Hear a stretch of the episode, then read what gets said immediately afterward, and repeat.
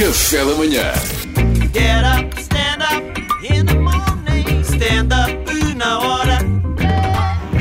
Pois é, o Salvador anda a apostar. É verdade. Eu tenho uma grande sorte ao amor. Já ao jogo, posso dizer-vos que eu ontem, se eu ontem apostasse na vitória de Portugal, Portugal levava 3 chicos do Azerbaijão. Ainda bem que não apostaste. É verdade. Obrigado. Eu, eu volto e meia aposto e depois perco tudo e volto passado seis meses com a ilusão de fazer diferente. Faço diferente, realmente. Perco de maneiras cada vez mais estúpidas. Ontem resolvi apostar todo o meu saldo num palpite do Luís Franco Bastos. Mas porquê? Porquê? Ontem estávamos aqui e disse: Bastos, o que é que achas? Turquia Holanda? E ele disse: Holanda está forte. E tu apostaste na Holanda? A Holanda perdeu? Levou quatro batatas. 4-2. A Holanda perdeu com a Turquia. Perdeu. Perdeu, quatro perdeu, perdeu. O, o Luís Franco Bastos funcionou como o Paul Paul, lembram-se? Oito, Que não dava é? palpites, mas ao contrário. Bastos, já agora, só para, só para situarmos, quem é que vai ganhar o Euro? Quem é que achas? É em princípio a Holanda.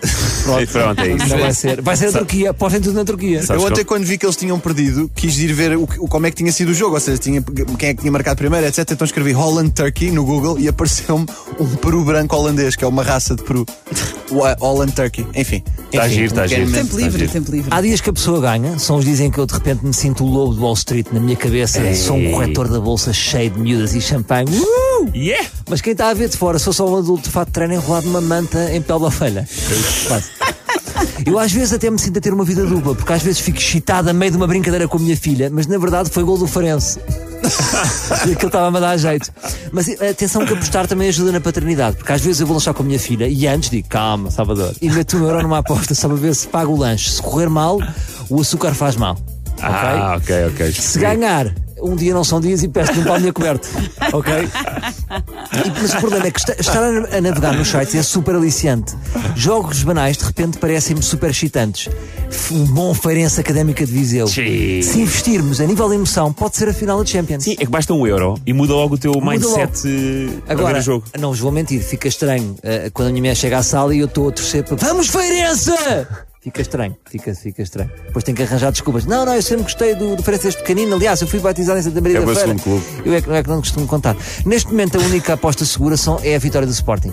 É a única aposta seguríssima. Mas depois tem menos, ganhas menos dinheiro. O odd é mais pequeno. Tens que carregar mais. Pois. Tens que carregar mais.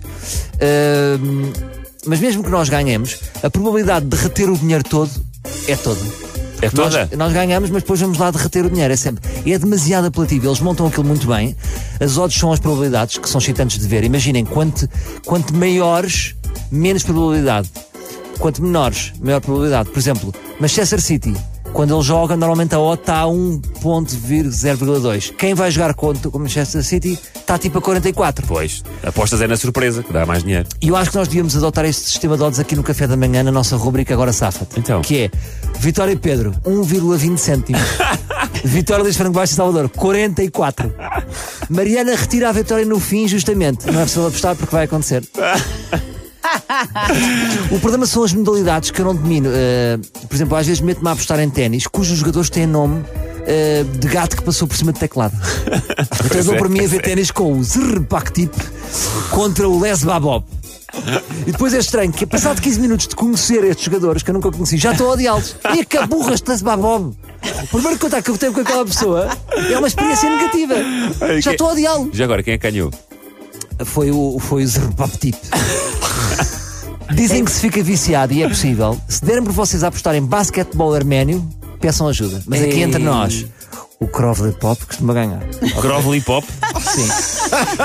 Olha, eu agora que já estourei tudo, só volto daqui a seis meses, mais maduro, já com outra experiência. Olha, estou como o Otávio do Futebol Clube do Porto, quando lhe perguntaram o que é que tinha mudado desde que ele chegou ao Porto Sim. até aos dias de hoje. Salvador, o que é que mudou desde a última vez que veio cá derreter o dinheiro todo? Nada, só que agora estou mais bonito. A sério, isso aconteceu. Aconteceu. Crovely Pop. Obrigado, Salvador Martinha. Nada. Stand up na hora e boa sorte a largares esse vício. Também. Agora estou limpo. Pronto. Só daqui a seis Já meses. não tens próxima. dinheiro.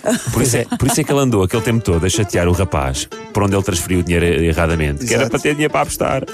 O dinheiro não lhe fazia Viva falta. o para Crovely nada. Pop. Não É quero isso. falar. Crovely Pop. Crovely Pop. Get up, stand up